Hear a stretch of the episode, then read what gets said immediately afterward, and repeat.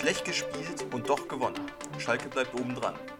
Sechskampf um drei Aufstiegsplätze. Jetzt gilt, verlieren verboten. Schalke verpflichtet koreanischen Messi. Kann er seinen Hype rechtfertigen? Westschlager gegen die Toten Hosen aus Düsseldorf. Wieder mal sind drei Punkte Pflicht. Das alles hier und jetzt bei Schalke, die Nordkurve und ich. Hier ist Gelsenkirchen, hier spielt Schalke 04.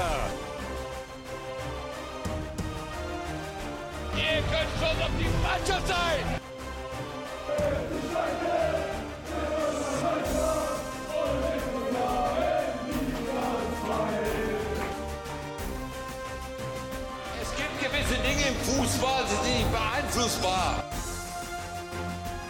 Abseits von Raul, Raul, Raul, Raul!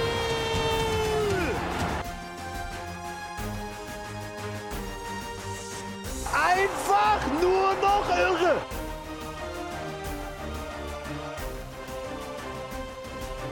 Schalke Die Nordkurve und ich. Und damit herzlich willkommen zurück zur inzwischen 42. Ausgabe des Podcasts Schalke, die Nordkurve und ich. Heute nach unserem Heimspiel gegen den Jan aus Regensburg. Endstand 2-1 für unsere Jungs. Nach ja, sehr, sehr durchwachsener Leistung, muss man leider sagen. Und nach einem Hinspiel, was 4-1 in der Rückrunde verloren ging, war es jetzt Zeit gegen Regensburg mal ein bisschen Rache zu nehmen. Und das, muss ich sagen, ist uns dann zumindest auf dem Papier beim Ergebnis gut, belungen, gut gelungen. Und ich muss sagen, es sind drei unfassbar wichtige Punkte. Ja, vor allem jetzt zurückblicken, jetzt, wir nehmen jetzt gerade Sonntag, äh, 17 Uhr auf, jetzt wo jetzt alle Spiele um sind aus der zweiten Liga, muss man echt sagen, also hätten wir das verloren, hätten wir uns eigentlich schon von oben wieder verabschieden können. Ähm, Echt schnell, schlimm, wie schnell das geht. Es ist krass, ne? Nee, aber echt wieder gut, ein bisschen Wiedergutmachung auf jeden Fall für das Hinspiel da. Auch wieder vor Fans, 10.000 äh, Fans waren zugelassen. Arena wieder ein bisschen gefüllt. Stimmung war auf jeden Fall da. Fans haben sich gefreut, wieder da zu sein. Ähm, Zuschauerrückkehr Ja, und, äh, 3.0. muss Ja, man sagen. wirklich. Wir sind gespannt, ob, wie sich das auch so weiterhin verhält. Ähm, ob Nee, es vielleicht noch mehr ist- werden. ey, hoffentlich. Also, ich erwarte es zumindest, ne? Damit wir auch mal wieder gehen können. nee, aber wie du schon gerade sagtest, enorm wichtig und äh, vor allem jetzt rückblickend betrachtet, also wirklich Schwein gehabt in der, dieser Hinsicht. Also, dass das noch an uns gegangen ist, dieses Spiel. wahnsinnig wichtig. Ich muss auch sagen, ich wäre auch sehr gerne im Stadion gewesen, aber das war, muss ich sagen, am Samstag war meine körperliche Verfassung war nicht, äh, nicht dazu da.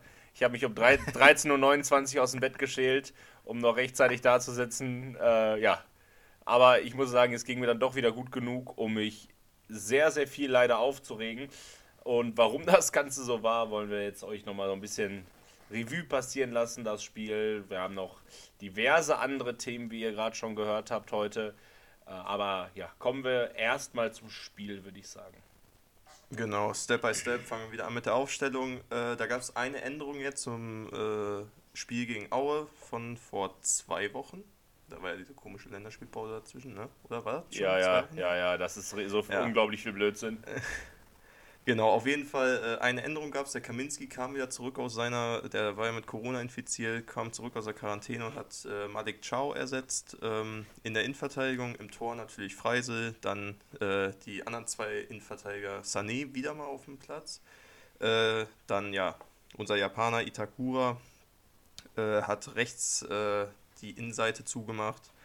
Ja, links Uwe natürlich gesetzt noch immer und rechts Windheim nach dem Bombenspiel gegen Aue auch äh, ja, verdientermaßen seinen Platz da wieder zurückbekommen auf der rechten Seite. Sollte dementsprechend aber leider noch ein tragisches Ende nehmen. Ähm, ja, Palzon in der Mitte, Kapitän, diesmal wieder Salazar und Idrissi äh, bilden jetzt äh, weiterhin die Acht. Und Terodde und Piringer vorne drin. Piringer, der wieder den Vorzug gegenüber Bülter bekommt weiß nicht, nach dem Spiel, wenn wir jetzt hier drüber geredet haben, sollten wir vielleicht nochmal über diese Personal auch nochmal sprechen, denke ich. Ja, das wird, das wird definitiv Thema werden, weil also wahnsinnig viel Gefahr, muss man sagen, kam jetzt gegen Regensburg von Piringer leider, leider nicht. Aber steigen wir ein ins Spiel, gehen wir rein. Ähm, sechste Minute, erste gute Chance für unsere Jungs. Wer auch sonst. Uwe Jan flankt. Terodde kommt an den Ball. Ähm, ja, Abschluss geht dann leider ein bisschen rechts am Tor vorbei, aber es war halt schon mal eine, ein guter Ansatz, gut zu sehen, wie es gehen könnte. Und diese ersten Minuten, muss ich sagen, haben mir auch ganz okay gefallen. Es sollte aber einen großen Bruch im Spiel geben. Nach sieben Minuten, kurz nach dieser Chance, Windheim verletzt sich bei einem Pressschlag ähm, ja, und zeigt leider sofort an, dass er raus muss. Irgendwas im Bereich des Knöchels. Diagnose steht, stand Sonntag, äh, ja, späten Nachmittag noch aus. Äh, Ranftl kommt für Windheim, weil Memo Aiden ja ebenfalls erstmal langwierig verletzt ist. Ja, deshalb Reinhold Ranftl. Wir haben ja Windheim geholt, damit der nicht immer spielen muss. Ja, kam dann rein und sorgte für ja, grenzenlose Verunsicherung hinten und unglaubliche Ungefährlichkeit vorne, muss man leider, leider ja, wieder so sagen. Es war ein, ein Unterschied wie Tag und Nacht. Absolut. Also, ähm, ja, ist ja mittlerweile unser Freund geworden, so ein bisschen. Der Reini Rampel wird immer gefrontet, wenn er spielt hier im Podcast. Aber auch zu Recht finde ich diesmal auch wieder. Ich weiß ja, ob man schon von einem Bruch in einem Spiel sprechen kann, was gerade mal sieben Minuten läuft, aber doch, da konnte man das auf jeden Fall, weil da, da die rechte Seite, wie oft der sich überspielen äh, hat lassen von, von den Regensburgern, Stellungsspieltechnisch war das absolut gar nichts. Und ja, über diese linke Offensivseite sollte dann auch von Regensburg eigentlich am meisten dann äh, im weiteren Spielverlauf kommen. Aber erstmal weiter im Text, neunte Spielminute und auch darauf waren wir eigentlich noch immer am Drücker, meistens über links und über unsere Zentrale. Ähm, haben wir immer mal gute Flanken in den Strafraum geschlagen, aber äh, ich, kann noch, ich kann mich noch an einen guten Kommentar von dir erinnern, als wir, wir haben ja zusammen geguckt.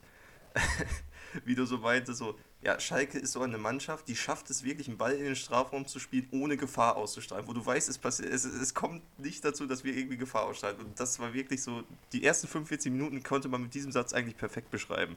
Ja, ersch erschreckend, wirklich. Also, wie oft eine Flanke kam und es trotzdem so gar keine Gefahr, obwohl der Ball so durch den 16er hoppelte gab, war wirklich erschreckend. Strafraumbesetzung auch auf jeden Fall ein Thema gewesen. Teilweise wirklich nur Terodde vorne drin, der dann da alleine gegen drei irgendwas machen sollte. Zum Scheitern verurteilt. Ja, dann 14. Minute nach einem durchaus etwas härteren Foul von Gimba, wo er allerdings noch um die gelbe Karte rumkommt. Freistoß für Schalke Uwean. Mit Sicherheit 30, 35 Meter Torentfernung äh, flankt den Ball in den Strafraum mit Schnitt zum Tor hin. Der Ball wird lang und länger und ja, senkt sich Richtung linkes oberes Toreck und klatscht dann da genau ans Kreuzeck, äh, am Kreuzpunkt zwischen Latte und Pfosten. Äh, ja, und springt dann leider raus und nicht ins Tor. Ich sag mal so, geht der rein, ist es das sichere Tor des Monats. Mindestens. Aber. Kandidat auf jeden Fall dann für Tor des Jahres. Kandidat für Tor des Jahres.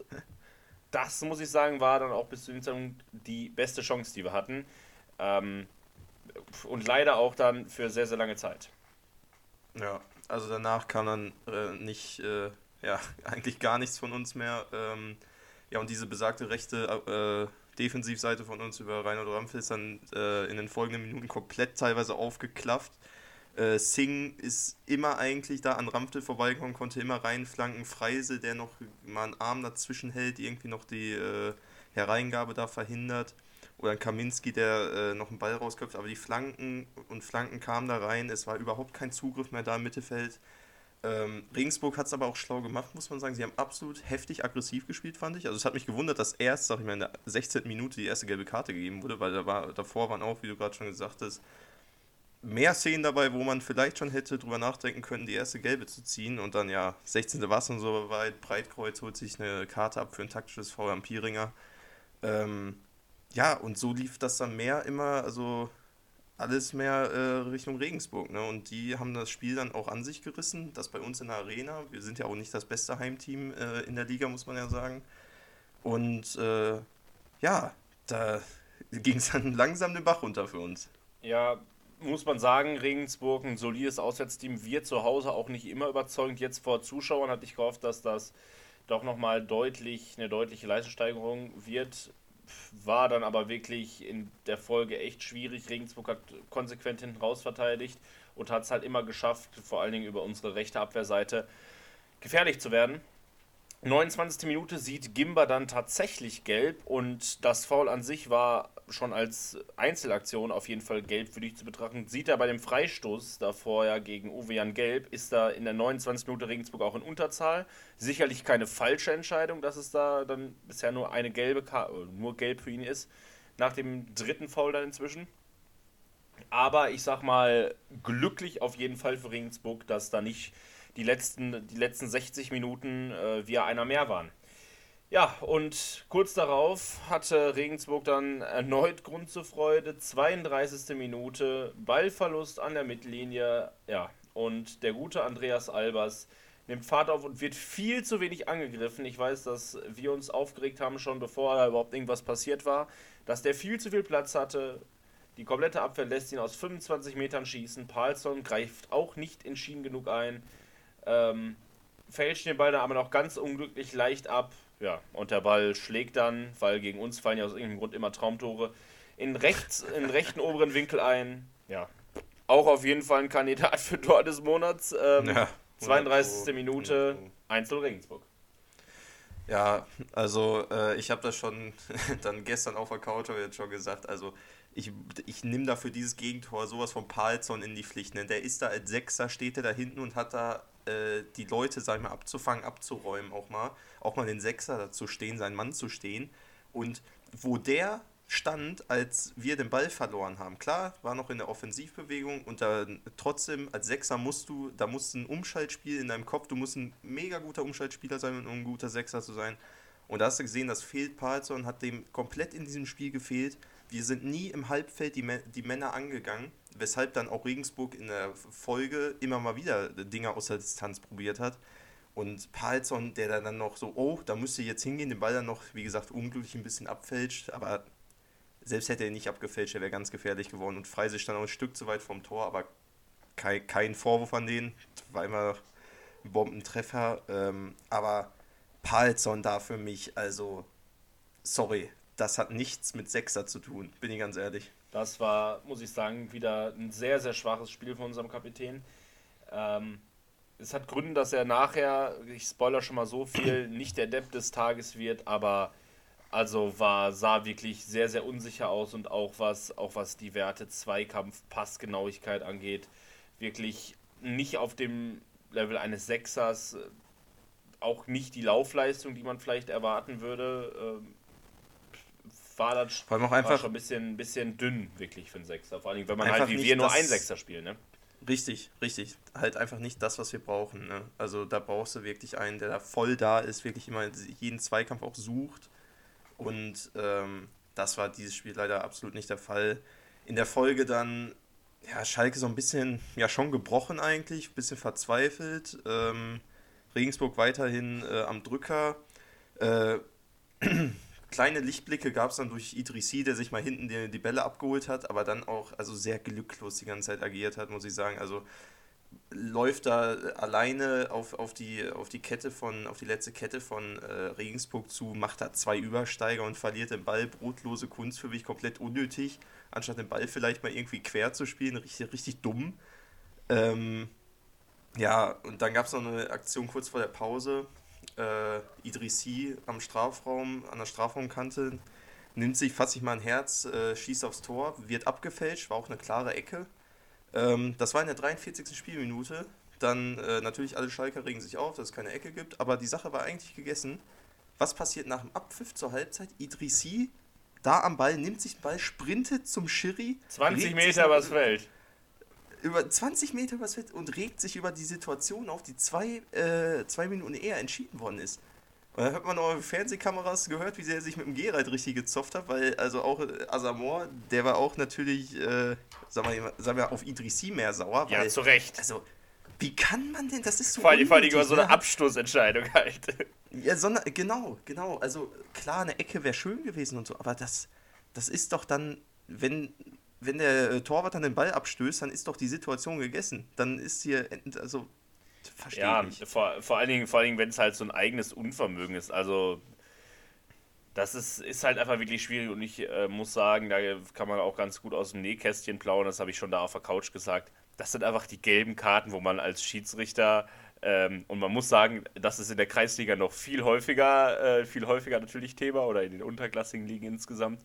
Ähm, das sind so die Karten, wo man so ein bisschen als in sich hineingrinst und sich so fragt, wie dumm bist du eigentlich? Also ja, wirklich ja, so, ja, so 20 Meter über den ganzen Platz zu stürmen, also das sollte man inzwischen wissen, dass man dafür Geld bekommt. Also wegen sowas, also Vollkommen jetzt, jetzt mal ganz ehrlich, unabhängig davon, unabhängig vom Fußballerischen und was war, also allein für die Aktion hätte auch schon eine Nominierung als Depp verdient gehabt. Also das ist ja so unfassbar dumm ja, gewesen. Und, unabhängig davon, dass der Schiedsrichter auch sonst keinen Fehler gemacht hat, ist halt eine Einwurf, äh, eine Abschluss- äh, oder Eckballentscheidung, die war auch jetzt nicht so eindeutig. Ja klar, in der Zeitlupe im Fernsehen habe ich das auch gut gesehen, aber die hasst du halt da nicht. Also ganz ehrlich, so, das ist so eine Scheiße. Also es gab Spiele, da konnte man sich aufregen. Ich erinnere nur an Auswärts in Bremen. Aber, also das war jetzt, also wirklich so eine gelbe Karte sich abzuholen, das ist schon wirklich unglaublich dämlich gewesen. Ich weiß, ja, so, so habe ich mich dann in die Pause verabschiedet, habe mich da wieder auch äh, aufgeregt. Naja. Ja, aber naja, im Endeffekt 45 Minuten waren gespielt und es steht 1-0 für Regensburg. Und äh, ja, also ich habe Wechsel erwartet in ich der auch. Pause. Ich weiß nicht, wie du es gesehen mit, hast. Äh, ich habe mit, äh, mit Bülter gerechnet, muss ich sagen. Ähm, dass der halt kommt für Piringer, weil, ihr habt es vielleicht schon gemerkt, wir haben in unserer gesamten äh, ja, Nachbesprechung zur ersten Halbzeit Piringer kein einziges Mal erwähnt, außer bei der Aufstellung. Das liegt könnte auch, das auch einfach daran liegt, dass der so unfassbar unauffällig war und wirklich gar keinen Zugriff hatte. Aber vorerst ging es ohne Wechsel weiter. Äh, dann hat der gute Erik Wegesser äh, auch nochmal gedacht, ah ja, wenn der Idrissi ein Idiot ist und sich Geld für Meckern abholt, dann muss ich dem auch mal äh, jetzt gleich tun und holen mir auch nochmal Gelb ab für Meckern gegen den vierten Offiziellen. muss man auch mal hinkriegen als Spieler, der auf dem Platz steht, aber naja. Ähm, also, ja, ganz, ganz merkwürdig irgendwie das Spiel. War auch, es war auch nach wie vor ähm, sehr, sehr hart geführt, das Spiel. Und die nächsten Chancen, muss man sagen, hatte dann auch erst wieder Regensburg nach insgesamt einer Stunde. Das heißt, die erste Viertelstunde von Halbzeit 2 wirklich sehr zerfahren, sehr viele Unterbrechungen, immer lag irgendwo einer auf dem Boden. Ja, und nach 60 Minuten dann ähm, Bukalfa schießt aus 18 Metern. Der Versuch wird zwar mega stark abgefälscht und äh, ja, deshalb äh, fällt der Ball halt am rechten oberen Toreck vorbei. Hätte Freisel halt nichts machen können, wenn der Ball so stark abgefälscht ist. Hätte in der Situation 2-0 stehen können. Und wenn es da nicht 2-0 steht, dann wäre die nächste Chance nur anderthalb Minuten später ja. nochmal Bukalfa. 23 Meter, ähnlich wie beim 1-0, auch Distanzschuss. Wieder greift keiner an. Und äh, wieder steht Freisel sehr weit vorm Tor und da diesmal haben wir Glück, der Ball trifft nur die Latte und springt raus. Da hätte das Ding dann entschieden sein können, muss man sagen. Und im Anschluss an die Aktion gab es dann auch den vollkommen nachvollziehbaren und richtigen Wechsel. Bülter, Ciao und Schurlinov für Salazar, Sané und Piringer. Ich sag mal so, das war auf jeden Fall eine wichtige Wechselunterbrechung. Ja, also bei Salazar und Piringer war es für mich auf jeden Fall eine leistungsbedingte äh, Auswechslung. Die waren halt einfach Müll. Also Salazar, äh, weiß nicht, der spielt jetzt dieses Jahr so kacke aktuell bis jetzt. Ähm, Pieringer, gut, hatte wahrscheinlich hoffentlich nur einen schlechten Tag, äh, kommt hoffentlich wieder stärker zurück und Sané konnte, glaube ich, einfach nicht mehr. Ich glaube, der war durch. Der war ausdauertechnisch einfach. Äh, der hat halt so wenig gespielt, ne? Ja, klar. Also komplett verständlich und es war auch ein sehr, glaube ich, sehr, wie wir schon gesagt haben, sehr körperlich betontes Spiel. Ähm, war da, glaube ich, gut, dass dann Ciao auch noch äh, dann für ihn eingewechselt worden ist. Und ja, 64. Minute, zwei Minuten später, erste Aktion von Bülter eigentlich. Ein Riesenball wirklich von, von Kaminski, der einen schönen Chipball da ähm, ja, an den 5-Meter-Raum spielt, wo äh, Bülter, sagen wir Übersicht zeigt und äh, den Ball nochmal querlegt auf äh, auf Terodde, der in Stürmermanier spitze den Ball am Torwart vorbei. Ja, Terodde jetzt mit 15 Buden, meine ich, äh, fast gleich auf mit Guido Burgstaller. Ähm, ja, vielleicht holt er ja noch die Krone. Auf jeden Fall 1-1, immens wichtiger Treffer. Hat man den Spielern auch angesehen, äh, wie viel Last da abgefallen ist. Und ja. Also ich muss geil. sagen, wo man es wo noch stärker, finde ich, immer dran sieht, äh, ist, ist äh, Mike Büskens und Gerald Asamoah oder auch gerne mal Sven Piepenbrock, die auch also vollkommen ausgerastet sind. Absolut nachvollziehbarerweise ein ganz, ganz wichtiges Ding, ja. Und wer sonst als Simon Terror? Aber sehr bezeichnend, dass Bülter da den Ball so toll zurückliegt. Kann man nicht anders sagen. Das war schon, war schon richtig gut. Und den Schwung haben wir auch auf jeden Fall erstmal, erstmal mitnehmen können. Ja, Demi hat dann zwischendurch auch nochmal bewiesen, dass er kein Kind von Traurigkeit ist und sich als Trainer auch nochmal Geld für Meckern abholen wollte unbedingt. Ähm, hat er dann in der 71. Minute auch noch, äh, auch noch getan. Äh, ja, und allerdings kurz darauf gab es Freistoß für Schalke. Ähm, leichter Ellbogenansatz, Elvedi gegen Schurlinov und von ja, der linken Strafraumseite sollte da der Ball reingeschlagen werden. Uwean, der für uns natürlich bei uns für alle Freistöße zuständig ist, flankt den Ball rein, Kopfball Bülter, der verlängert den Ball zu Malik Chow und der köpft ein. Das heißt, Bülter eingewechselt, zwei Vorlagen und Chow auch eingewechselt mit dem Tor. Man muss es sagen, da müssen wir unseren Trainer mal loben, glaube ich. Er hat halt den Sieg dann eingewechselt. 73. Minute, ja, das, das 2-1 und ich glaube, da ist bei uns allen wirklich echt ein, echt ein ganz, ganz großer Stein vom Herzen gefallen.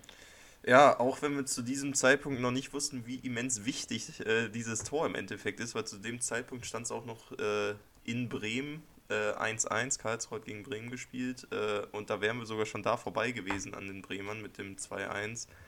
Ähm, ja, und da war uns noch nicht so ganz bewusst, dass es so wichtig ist, aber ja, Props an Demi da in der Situation und hoffentlich sieht er jetzt auch, also ich bin ja generell mehr auch Bülter-Fan. Äh, Bülter und Terodde, die sollen mal wieder unsere Sturmspitze da bilden.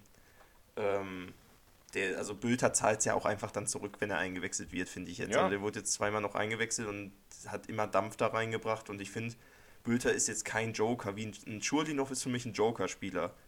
So ein wechselt es ein, der bringt nochmal Tempo, der macht da nochmal Dampf, aber Bülter ist einer, der muss von Anfang an muss den reinbringen. Das, das sehe ich auch so. Ich sehe dann eher halt einen Piringer als Ergänzungsspieler und nicht einen, nicht einen Bülter. Dementsprechend hoffen wir nächste Woche mal auf Bülter in der Startelf. Ja, 80. Minute dann interessanter Wechsel, muss, ähm, muss ich sagen. Äh, Florian Flick kommt für Churlinov, der tatsächlich damit ganze 27 Minuten gespielt hat. Gar nicht wahr, 17 sogar nur. Ähm, 17 Minuten gespielt hat. Äh, ja, absolut natürlich taktisch geprägt. Er, er, hat so sehr optimistisch reagiert, aber ich glaube, es ist, da schwang auch so eine Spur Ironie mit. Äh, ich naja. glaube, der fand das nicht ganz so klasse. Wobei die Fans ihn auch mit Standing Ovations ja, dann da äh, Hat sich da halt wirklich, wirklich in den Dienst der Mannschaft gestellt. Aber schon, ich weiß noch, wir beide haben noch drüber geredet, äh, der ist nämlich ähm, weil er, der hat auf rechts außen gespielt und dann musste der halt einmal um halben Platz rennen, weil du musst ja immer den kürzesten Weg dann äh, gehen, da um vom Spielfeld runterzugehen. Und da haben wir schon gesagt, boah, jetzt eine, Verwei eine Handschlagverweigerung mit einem Dimi dann haben wir wieder Unruhe drin. Und ja. Gott sei Dank ey, haben die beide, also ich mal, zumindest für die Öffentlichkeit gelacht und so getan, als ob das alles super wäre. Ja, ja. Also, das, das muss ich sagen. Das hätten wir also, da gab es auch mal andere Trainer und andere Spieler bei uns im Verein, ja. da wäre das auch ganz anders gelaufen. Genau, genau. Also vor allem bin ich, ich glaube also auch, dass noch eigentlich so ein Typ ist noch, der so ein bisschen für Skandale sorgen könnte. Also das ist mehr so ein Skandalfußballer als jetzt. Also, als so Finde find ich jetzt so. Ja, ist ja so. Naja, Florian Flick eingewechselt, aber auch mal vielleicht gut für ihn, dass man wieder ein bisschen Spielzeit kriegt. Da ähm, hat hinten dann noch ein bisschen abgesichert, ja, und dann ist das Spiel, sei mal, die 10 Minuten noch runtergetröpfelt. Regensburg hat nochmal alles gegeben, nochmal äh, zweimal gewechselt, dreimal sogar. Ähm, ja, da kam aber auch nicht mehr viel. Äh, die hatten noch zwei Ecken, haben wir aber alle gut wegverteidigt bekommen. Ja, und am Ende steht dann wirklich dann 2-1-Sieg äh, auf dem Papier, drei Punkte mehr äh, in der Tabelle und ja, ähm, Platz 5. Und nach jetzigem Stand. Und, und auch mal einfach ganz, ganz wichtig, dass wir, dass wir äh, solche Spiele mal gewinnen. Also es gab eine Zeit, da haben wir halt solche Spiele am laufenden Fließband verloren. Also das letzte Mal, dass das halt bei uns gut lief, war so die 2018er Saison unter Tedesco, wo wir reihenweise mit mäßigen Leistungen 1-0 uns irgendwie über die Zeit äh, ja. gerettet haben. Schalke hat es übrigens auch hinbekommen, trotz Sieg in der Tabelle einen Platz zu verlieren. Warum, da kommen wir gleich zu, aber äh, das vielleicht mal als kleine Randnotiz. Am Ende ist es ein knapper Sieg, aber ja, er ist auch absolut glücklich, also unentschieden muss man sagen, hätten wir uns nicht beschweren dürfen. Nee, absolut Und, nicht. Ja, 37 Punkte nach 21 Spielen sieht dann doch äh, ganz okay aus, muss ich sagen. Also kann Ja. man wirklich, wirklich jetzt nicht sagen. Es Und ich meine, das ist auch eine Qualität, sag ich mal, eines, also ich will Schalke und uns jetzt hier nicht als Top-Team betiteln, in, wobei sind wir kadertechnisch, halt- Auf jeden kadertechnisch halt schon in Liga 2 und ich meine, das ist eine Qualität, die wir uns auf jeden Fall aneignen müssen, dass wir auch gegen äh, Mannschaften wie jetzt Regensburg, die jetzt mittlerweile halt mehr Mittelfeld äh, ja, versacken, sag ich mal, wenn wir da 1-0 hinten liegen. Dasselbe gilt auch nächste Woche, falls man da 1-0 hinten liegt. Weitermachen, kämpfen und dann gewinnst du auch solche Spiele, weil du halt die individuelle Klasse hast. Du hast mal einen Uwe, der bringt immer gefährliche Flanken rein und dann fällt dann mal irgendwann einer rein. Und dann hast du vorne noch Terodde. Wir haben so viele Lebensversicherungen, mit denen wir dann so ein Spiel halt mit wenigen Mitteln drehen können. Und das muss man einfach mal viel mehr ausnutzen jetzt. Und das war endlich mal so ein Spiel, wo wir es getan haben. Ja, auf jeden Fall. Also kann man, kann man nicht anders sagen, nochmal super wichtig gewesen. Äh, ja, das soweit zu, zum Spiel. Wir haben aber noch so ein paar andere Sachen rund um den Verein jetzt gehabt. Wir hatten, Ja, bevor wir zwei Wochen darüber reden. Held und Depp, ne? Ach so, ja. Held und Depp könnten wir ja noch machen. Das äh, vergesse ich. äh, Irgendwann vergessen wir es komplett. Du hast natürlich völlig recht. Ähm, schon häufig angesprochen. Ich würde sagen, kann man aber auch schnell durchrauschen, weil, also ich finde den Deppen, der ist absolut klar. Also wenn man eingewechselt wird und dann die gesamte rechte Seite sowohl defensiv als auch offensiv ja, katastrophal auseinanderfällt, dann ist die, fällt die Entscheidung relativ leicht. Ja, Reinhold Rampfel, das war einfach wieder mal Ja. sehr, sehr, sehr, sehr schlecht. Also ohne diese Einwechslung will ich aber auch nochmal, haben wir ja gerade schon gesagt, Lenny Idrissi, finde ich, muss auch nochmal angezählt werden. Also das, Ja, das ist ja, so einfach mal zusammenreißen. Also, Ja, klar ist der jung und so, aber also. Es, es gibt ja wohl keine dämlichere gelbe Karte, als vor allen Dingen nachdem das Spiel abgepfiffen ist auch noch. Also, oh, Wahnsinn. Ich krieg wirklich Ja. einen Herzinfarkt mit dieser Mannschaft.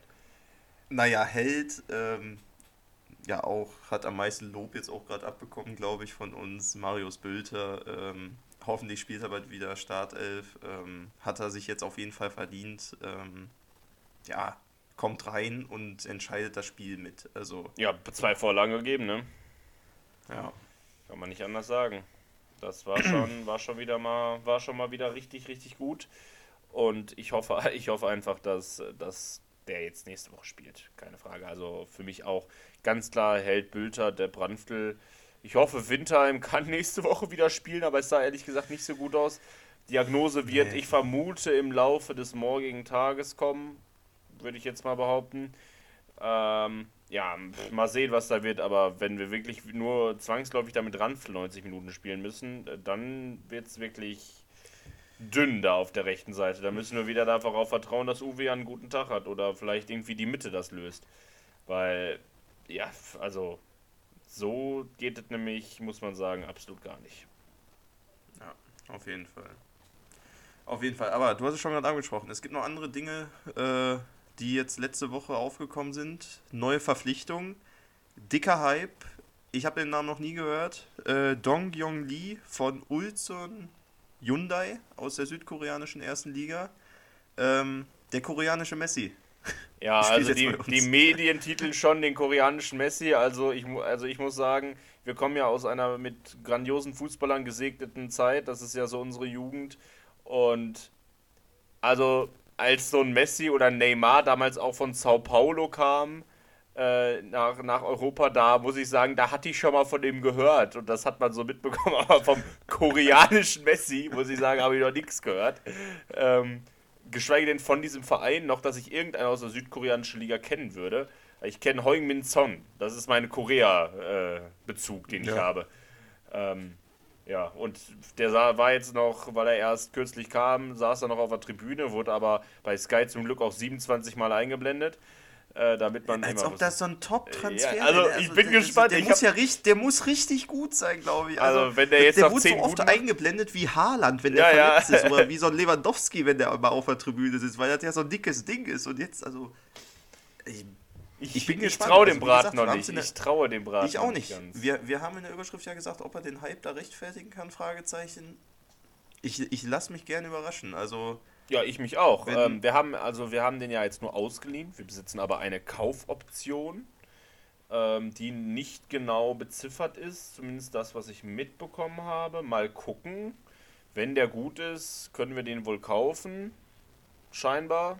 Vielleicht gibt es auch wieder irgendwelche merkwürdigen Klauseln, dass wir den automatisch kaufen, wenn der, weiß ich nicht, äh, jede Woche ein, zwei, jede, Übersteiger macht. Ein, ein Übersteiger pro Spiel macht drei, und irgendwie dreimal beim Training die Bälle trägt oder so. Irgendeine tolle Klausel mittlerweile bestehen. Also früher, früher wurde, auf dem, wurde das auf dem Bierdeckel unterschrieben, der Vertrag, da wurde, gab es ein Leihgeschäft, ja okay. Äh, und äh, am Ende können wir den kaufen oder wir kaufen ihn nicht. Mittlerweile gibt es irgendwelche Klauseln, irgendwelche Dinge in Verträgen, die da plötzlich automatisch greifen. Da hat, kann wirklich selbst, selbst wir, die ja fast alles über diesen Verein lesen, mitbekommen, äh, recherchieren, einfach äh, steigt man nicht mehr durch, muss man ganz, muss man ganz einfach nee. sagen. Da sind auch einfach mittlerweile alle, alle überfordert mit und mal gucken, naja, was, was, es wird. Vielleicht aber, kaufen wir die ja. Was mir Hoffnung, was mir aber Hoffnung gibt, Schalke ist eigentlich mit Asiaten eigentlich immer gut gefahren. Ne? Also jetzt, ich erinnere an Atsuto Ushida, jetzt auch Itakura. Die haben ja funktioniert. Ja. Ne? Ich erinnere an Hao Yomin. Ja. ja. Ja, äh, dann gab es natürlich noch äh, eine weitere News, die eigentlich erst gar nichts so mit uns zu tun hatte. Es gab ein kleines Beben bei Borussia Mönchengladbach. Äh, Max Eber hat äh, ja hingeschmissen, aufgehört, keine Lust mehr gehabt und äh, ja, dadurch äh, ist so ein ja dieses Erdbeben, was da passiert, hat sich auch auf uns so ein bisschen ausgewirkt bis nach Gelsenkirchen, weil äh, auf einmal, dann wurden natürlich auch neue Namen da in Verbindung gebracht mit den Gladbachern und ja, Rufen Schröder, unser Sportdirektor, war auch einer von denen. Und äh, da war natürlich erstmal große Welle. Alle Medien haben den, äh, kamen, kamen nach Schalke, haben gefragt, ja, was ist, was ist. Und dann gab es aber, glaube ich, ich meine, es war Freitag oder sogar schon, doch, es war Freitag, Donnerstag, weiß ich nicht, gab es aber eine ausführliche Stellungnahme dann von Schröder, dass er auf jeden Fall bei Schalke bleibt, auch über den Sommer hinaus. Muss ich sagen, fand ich richtig gut, richtig stark, ähm, dass er da erstmal wieder, sagen wir, jeglichen Gerüchten den Wind aus den Segeln genommen hat und äh, Ruhe bewahrt hat. Ja, ähm, finde ich auch sau so wichtig. Vielleicht nochmal ein Kommentar zu Max Eberl.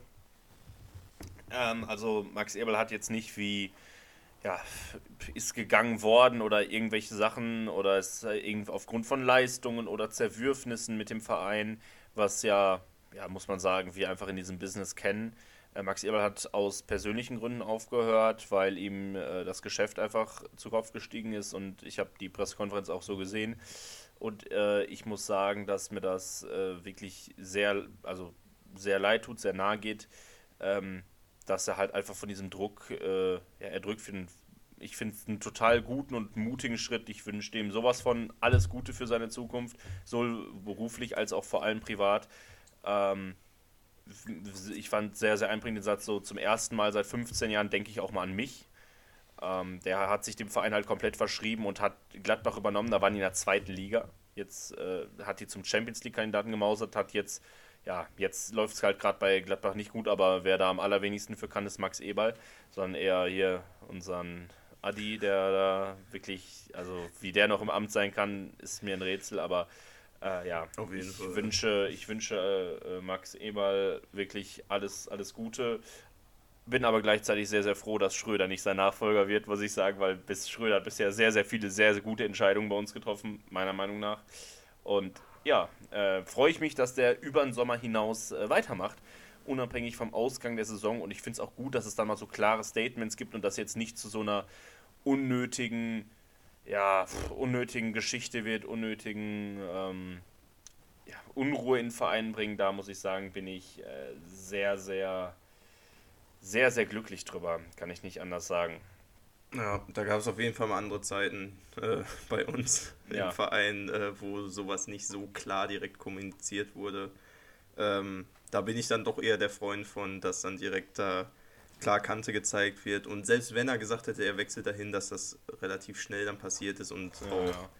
einfach ehrenvoll, dass er sich da wirklich dann hinstellt, komplett. Also es war ja noch nicht eine offizielle Pressekonferenz. Er hat sich da einfach wirklich den, den Reportern da gestellt vor die Kamera und hat da mal klipp und klar gesagt, was Phase ist. Und das ist einfach äh, eine Eigenschaft, also sag ich mal, ein Ding, was ihm, ich ihm richtig hoch äh, sag ich mal, anmaßen werde. Also einfach gut, gute Führung da. Ja. muss ich sagen. Muss ich sagen, hat mir auch gefallen, wenn äh, das jetzt zu dem Thema und wenn wir jetzt gerade schon bei guter Führung sind. Ähm, ja, äh, der Podcast kommt zwar erst am 7. Februar online, aber wir haben jetzt den äh, 6. Februar und dementsprechend auch wieder ein ja, besonderer und leider besonders trauriger Tag in unserer Geschichte. Rudi Assauer heute mit seinem dritten Todestag. Ich weiß, wir haben damals zu Hause gegen Düsseldorf gespielt. Ähm, war ich im Stadion, als dann halt die äh, Nachricht kam, dass äh, Rudi verstorben ist nach langer, schwerer Krankheit. Deshalb einfach nochmal Tribute dahin und ja, vielleicht ist das gut, dass er nicht miterleben musste, was alles so für eine Scheiße passiert ist seit 2019 in diesem Verein. Und ähm, ja, das, was Tönnies damals mit dem gemacht hat, ein hört mal so 25 Folgen zurück, da haben wir da auch mal drüber, drüber durchaus äh, sehr viel geredet. Ähm, Auf jeden Fall. Um äh, den Schalker Rapper Stanley Buda mal zu zitieren, wo wären wir heute ohne dich? Äh, Dankeschön. Und, äh, dicker, dicker Gruß in den blau-weißen Himmel auf jeden Fall an der genau. Stelle. Also, ähm, genau. Ganz, äh, ganz, ganz wichtiger Mensch für, ganz, ganz wichtiger Mensch für diesen Verein. So, weiter im Text machen wir jetzt mit ähm, dem, was sonst noch passiert ist. Felix hat schon mehrfach gesagt, aufgrund der Konstellation dieses Spieltags war der Sieg umso wichtiger. Und welche Konstellation der Felix damit meint und was alles für ja wirklich wilde, wilde Dinge so passiert sind, äh, das erfahrt ihr jetzt in unserer allseits beliebten Rubrik, was sonst noch auf den Plätzen passiert ist.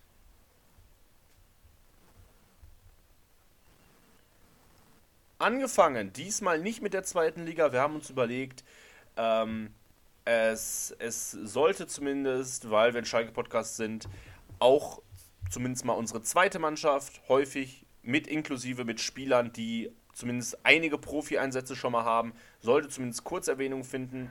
Wir, äh, für alle, die nicht so im Bilde sind, aktuell Regionalliga West. Wir sind aktuell Zehnter, damit im Mittelfeld. Nach oben wird nichts gehen, nach unten sollten wir auch relativ abgesichert sein. Ähm, wir haben am Wochenende 4 zu 1 Auswerk, auswärts gewonnen beim Abstiegskandidaten Wegberg Beek. Beek, ja. Ähm, genau. komplizierter Name, auswärts 4-1 nach längerer Durchstrecke mal wieder. Zwei Tore übrigens äh, haben wir auch mal, auch mal eine Zeit lang bei uns gespielt. Rufat Dadaschow. wir haben ja, ich sag mal, nicht so, sonder, nicht so sonderlich positiv über ihn geredet. Ähm, ja, aber der hat auf jeden Fall zwei Buhnen der zweiten gemacht. Da scheint der irgendwie zu funktionieren. Das war ja bei der ersten Mannschaft durchaus mal anders. Und äh, Bleron Krasnici auch eine Bude gemacht ähm, auch schon mit einem Profi-Einsatz. Das erstmal zur zweiten Mannschaft. Äh, die werden die Saison, denke ich, solide im Mittelfeld beenden, wie schon seit vielen Jahren, außer das eine Jahr, wo es plötzlich nochmal runterging in die Oberliga. Aber das sollte jetzt erstmal nicht passieren. Ähm, und vielleicht, ja, gute Aufbaustelle für die Jungs aus der Knappenschmiede, die wir dann irgendwann mal in der zweiten oder vielleicht noch besser nächstes Jahr in der Erstliga sehen werden.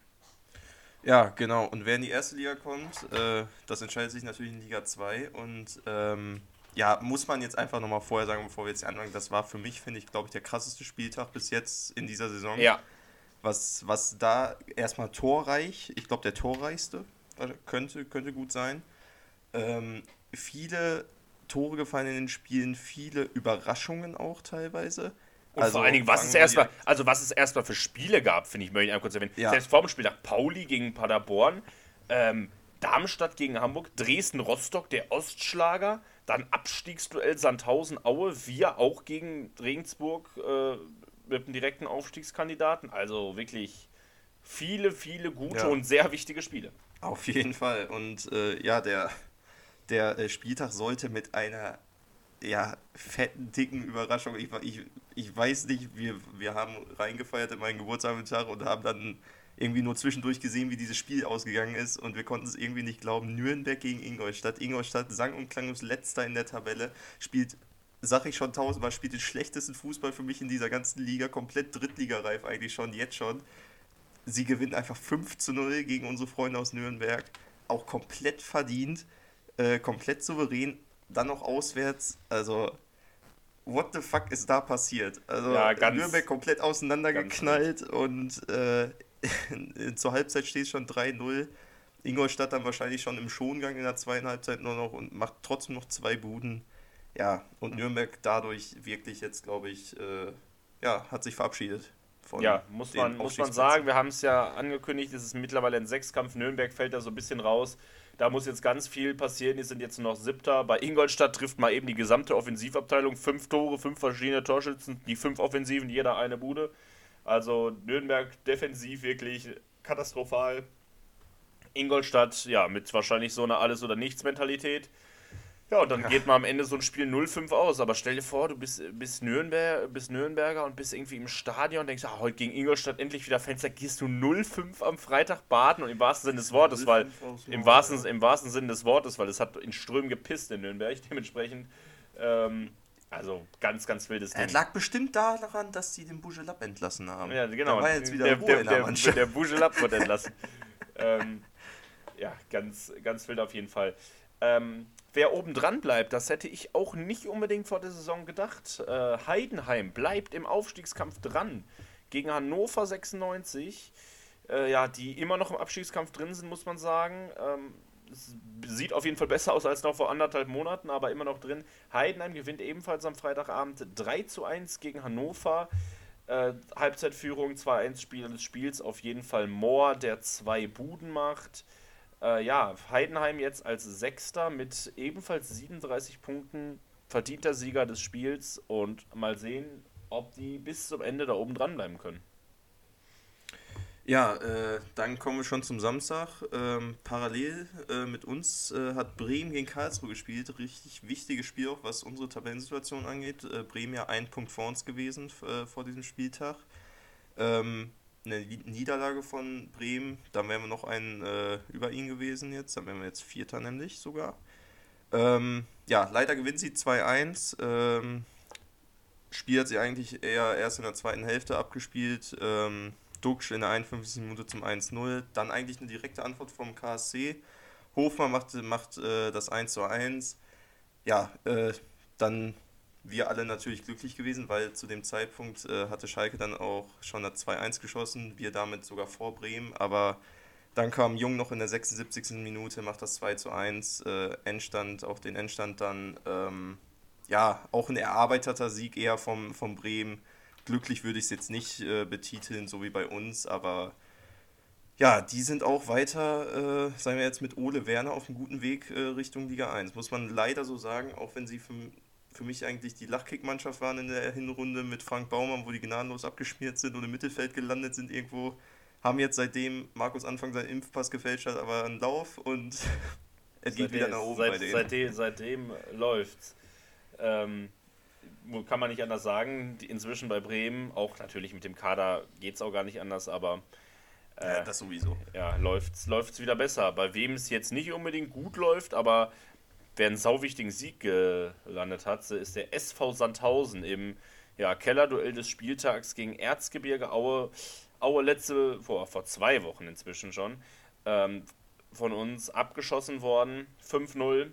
Und auch diesmal sah es nicht so viel besser aus. Sandhausen gewinnt 2 zu 0, Halbzeitstand 1-0, Videobeweis Elfmeter kurz vor der Pause. Ähm, ja, und Sandhausen distanziert Aue und für Aue sind es jetzt schon 5 Punkte auf den Relegationsplatz. Aue 17. Sandhausen ist 16. Punktgleich mit Düsseldorf auf Platz 15 und Sandhausen hat noch am Dienstag jetzt ein Nachholspiel gegen Karlsruhe, was Corona-bedingt ausfiel, ja. Das wird jetzt am Dienstagabend, ich glaube um 18.30 Uhr nachgeholt. Ähm, ja, dann könnten es schon, könnte es schon für Aue ganz düster werden und Sandhausen könnte sich dann, weil die da was mitnehmen, äh, auf jeden Fall freischwimmen. Ja, ähm, weiter geht's mit dem Samstagabendspiel, dem Topspiel, auch ein verdientes Topspiel, wie ich finde. Pauli gegen Paderborn. Zweiter gegen Achter. Paderborn ja auch eine Zeit lang oben da wirklich mitgeschwommen noch. Äh, hat jetzt ein bisschen federn lassen in den letzten Wochen. Präsentierte sich aber eigentlich in dem Spiel relativ gut. Lag früh hinten. Äh, Pauli in der fünften Minute durch Ditgen mit dem 1 zu 0. Ähm, Paderborn kommt aber zurück, da Pauli irgendwie dann nicht so wie sie es sonst die Saison eigentlich getan haben, auch zum Beispiel gegen uns, wirklich nach ihren Buden, die sie dann auch immer in der wirklich in der Anfangsviertelstunde mittlerweile machen. Das war, glaube ich, das achte oder neunte Tor schon von denen in der Anfangsviertelstunde. Ähm, auch weiter Fußball spielen weiter wirklich äh, nach vorne spielen. Ähm, diesmal haben sie das nicht so gemacht, obwohl sie zu Hause gespielt haben. Kassieren dann den 37. das 1-1. Kommen aber nochmal kurz vor der Pause, psychologisch wichtiger Zeitpunkt zurück. Äh, machen das 2 zu 1 und dann ja kurz vor Schluss, 84. Spielminute, Stiepermann kann dann doch noch den Ausgleich machen, da Paderborn einfach, ach, Pauli einfach zu passiv dann agiert hat in den letzten Minuten, sich viel zu sehr aufs Verteidigen konzentriert hat und Paderborn einfach mit, ja, mit ihren Spielern, mit ihrer Qualität dann auch nochmal die Bude machen können. 2-2 am Ende. Ähm, macht den Braten da oben eigentlich nur umso spannender, ehrlich gesagt, äh, dass Paderborn nur äh, ja, einen Punkt da mitnimmt. Pauli nur einen Punkt mitnimmt, sorry. Und Paderborn auch tatsächlich hätte auch Chancen gehabt, tatsächlich das Spiel noch zu gewinnen. Also die haben wirklich das sehr, sehr stark gemacht. Ja, und dann kommen wir zum Sonntag, zum heutigen Tag. Und ja, was soll man sagen? Ich gucke aus dem Fenster, das Wetter ist ganz, ganz schlecht. Man hat ganz, ganz wenig zu tun und äh, dementsprechend ähm, kann man dann auch mal die Zweitligakonferenz gucken. Ich habe gedacht, ach ja, äh, enge Spiele allesamt als erstes mal den, der Ostschlager, Ostderby. Dresden gegen Rostock. Dresden vielleicht mit leichten Vorteilen. Und dann steht es nach 18 Minuten, 18, 0 zu 4. Rostock führt nach 18 Minuten 4-0. Ja, schaltet dann einfach drei Gänge zurück. Äh, Dresden kommt noch zum 1-4 Ehrentreffer. Aber ja, also ganz, ganz wildes Spiel. Äh, Doppelpack Fröhling, Doppelpack Verhög und ja, also Rostock erholt damit auch Dresden in der Tabelle, ist jetzt auf Platz 12, vier Punkte Vorsprung vom Abstiegsplatz. Dasselbe gilt für Dresden. Beide sind da meiner Meinung nach noch nicht raus. Aber für Rostock ein enorm wichtiger Sieg und so ein Sieg im Derby, das es ja ist, setzt ja auch nochmal ja, ganz andere Kräfte frei. Äh, die beiden, beiden Aufsteiger waren es ja, die gegeneinander gespielt haben. Das sieht tatsächlich, stand jetzt so aus, als ob sich beide retten können, aber Rostock richtig stark, aber Dresden hat wirklich 20 Minuten lang äh, überhaupt nicht verteidigt. Die waren noch gefühlt in der Länderspielpause, war wirklich ja, ganz wirklich. verheerend. Ganz fatal, ganz fatal. Äh, auch in der Konferenz, wie oft er war. Tor, Tor, Tor, Tor. Also, das war, war schon wild. Aber ja, äh, Tore sind auch auf dem Platz am Böllernfalltor in Darmstadt gefallen. Und ja, also ich will nicht sagen derselbe Spielverlauf, aber man, ich kann es nicht ganz toppen in den 18 Minuten, aber nach 13 Minuten stand schon 3-0 für Hamburg. Auch eigentlich ein Topspiel. Erster gegen, äh, zu dem Zeitpunkt, als sie angefangen haben, um 13.30 Uhr, Fünfter zu dem Zeitpunkt. Ähm, ja, hätte ich auch eher ein engeres Spiel erwartet, irgendwie so ein 3-2 oder so, dass da viele Tore fallen, war mir eigentlich klar, weil Darmstadt eigentlich auch eine heftige Offensive hat. Ich meine sogar die beste Liga zu dem Zeitpunkt noch. Ähm, ja, aber Glatzel dachte sich heute so, heute schrubbe ich die mal alle weg. Ja, alle drei Tore von Glatze in den ersten äh, 13 Minuten, 3-0 steht's.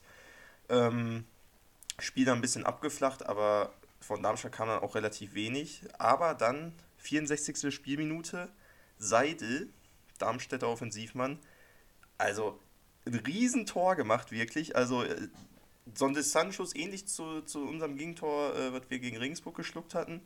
Ähm, mega, me, mega, mega Bude.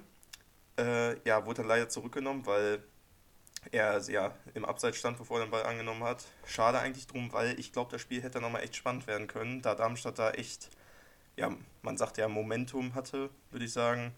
Naja, aber dann, äh, Darmstadt hat dann nochmal alles probiert, hinten dann natürlich offen gewesen, Räume gehabt, Winsheimer und Glatzel, Glatzel dann sogar zum vierten Mal in der 88 stellen dann noch auf 5 zu 0 und äh, ja, Darmstadt zu Hause wird komplett abgeschossen und durch dieses 5-0 der HSV auch an uns vorbeigezogen, da sie jetzt ein besseres Torverhältnis haben durch die fünf Buden. Ja, also ganz, äh, ganz, ganz wildes Spiel auf jeden Fall. Ich habe ich hab auch die ganze Zeit geglaubt, ja, wann kommt mal was von Darmstadt, aber es kam erschreckend wenig. Und also muss man sagen, haben die schon gut gemacht und Glatzel hat natürlich einen super Dach da erwischt. Zweitschnellster Hattrick der Zweitligageschichte, nur Nils Petersen war mal schneller. Ähm, aber innerhalb von siebeneinhalb Minuten da drei Buden. Äh, auf jeden Fall schon eine, schon eine echt starke Leistung und auf jeden Fall ganz starker Konkurrent äh, um, um die Aufstiegsplätze. Das gilt für die nächsten beiden Mannschaften absolut nicht. Kiel gegen Düsseldorf und im, äh, ja, in den zwei anderen Spielen sind da insgesamt zehn Tore gefallen. Dementsprechend war das Spiel Kiel gegen Düsseldorf sowohl in der Konferenz unterrepräsentiert als auch vollkommen langweilig. Äh, zudem war es auch das einzige Geisterspiel äh, des Spieltags, weil die Schleswig-Holsteiner Regierung jetzt noch irgendwie die Regeln noch nicht angepasst hat. Irgendwas. Irg irgendwas war. Auf, je auf jeden Fall keine Zuschauer. 0-0 ganz, ganz lange. Und als dann die beiden anderen Spiele entschieden waren, Dresden gegen Rostock und Darmstadt gegen Hamburg, da wurde nochmal nach Kiel geschalten. Und drei Minuten Nachspitze angesagt und in der 93. Minute, um den äh, Sky-Kommentator zu zitieren, hat Jonas Sterner eine Sternstunde. Und ja, ähm, der nimmt den Ball aus 20 Metern, Dropkick und knallt den Ball unterkante der Latte ab ins Tor. Keine Chance für den Keeper. Und das war auch die letzte Aktion des Spiels. Spiel wurde nicht mehr angepfiffen. Kiel gewinnt 1-0 gegen Düsseldorf und ja, verschärft die Krise von Düsseldorf absolut. Die sind jetzt 15. und nur aufgrund des besseren Torfeldes noch vor Sandhausen. Das könnte sich aber, wie gesagt, äh, bereits äh, am, am Dienstagabend ändern, wenn Sandhausen gegen Karlsruhe spielen muss.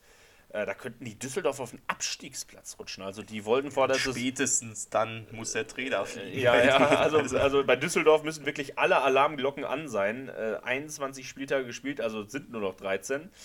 Äh, sind nur noch 39 Punkte zu vergeben.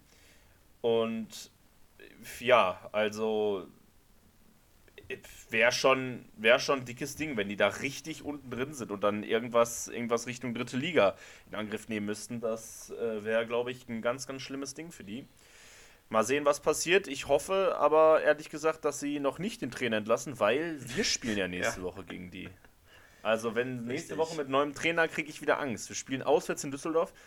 Und vielleicht sind wir sogar da, Felix. Mal gucken, was so passiert war. Aber Düsseldorf, äh, falls irgendeiner von Fortuna Düsseldorf hier aus irgendeinem Grund das hören sollte, was sind das für dämliche Regeln im Stadion? Man muss irgendwelche komischen Supporters-Pässe beantragen. Also ist ja alles Mist. Warum ist das denn so kompliziert?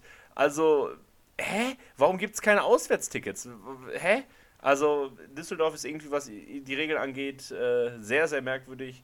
Mal gucken, ob wir es schaffen, da zu sein. Wäre auf jeden Fall sehr, sehr gut. Und ein bisschen Vitamin B spielen lassen wahrscheinlich. Ja, wahrscheinlich. Wir müssen Vitamin B spielen lassen, anders geht's nicht. Aber äh, ja, ich hoffe, da, ich hoffe, dass wir da auch ein, ein vernünftiges Spiel und äh, zeigen und ich würde sagen, also Düsseldorf ist einfach von der Qualität her jetzt nicht so. Ich sag mal so, wenn wir da eine vernünftige, ordentliche Leistung haben, sollten wir das auch gewinnen. Was sagst du denn?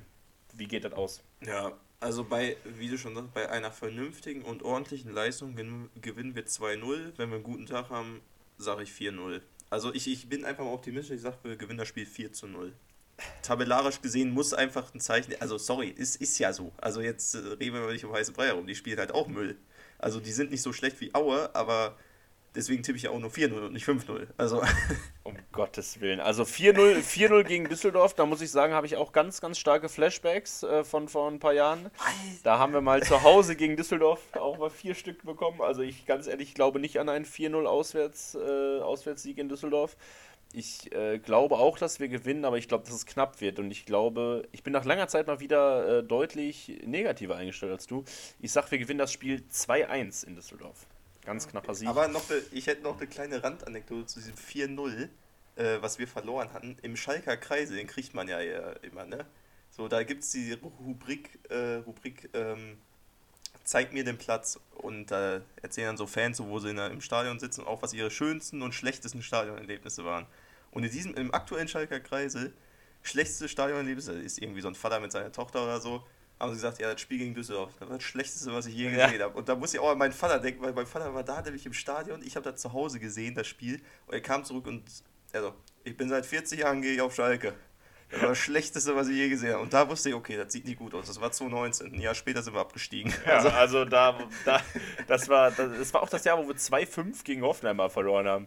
Da, war, ja, da weiß ja, ich noch, als, als wir dann irgendwann das 1-2 geschossen haben, hatte ich Hoffnung. Dann haben wir wirklich, stand es irgendwie 10 Minuten später 1-5. Und da war die Hoffnung relativ schnell weg. Also, das war wirklich ganz, ganz schlimm. Und mit Düsseldorf, wie gesagt, keine guten Erinnerungen dran. Aber vielleicht, vielleicht wird das ja was. Ähm, ich sag, wie gesagt, 2-1 für Düsseldorf, äh, 2-1 für Schalke, um Gottes Willen. 2-1 auswärts, äh, auswärts in Düsseldorf. Du sagst 4-0. Ich sag mal so optimistisch. Mal gucken, hoffentlich mit Windheim. Ja, pass auf, pass auf. Und vielleicht, vielleicht ja auch mit dem koreanischen Messi. Vielleicht verzaubert er uns alle. Und äh, ja, ich bin gespannt. Ich glaube noch nicht dran, aber ich lasse mich gerne positiv überraschen. Ähm, dann gibt es nat natürlich nächste Woche nach dem Spiel, ähm, nachdem wir dann auch noch den, den Super Bowl äh, gesehen haben, dementsprechend dann eine ganz kurze Nacht hatten, natürlich wieder den aktuellen Podcast, dann mit der Folge nach dem Spiel gegen Düsseldorf. Bis dahin hoffen wir, ihr bleibt sportlich. Ähm, ja, vielleicht könnt ihr auch irgendwo ins Stadion gehen. Vielleicht schafft ihr es ja auch irgendwie, euch Tickets zu ergaunern. Mal sehen. Wir wünschen euch alles Gute. Bis dahin. Glück auf und ciao, ciao. Glück auf. Tschüss. tschüss.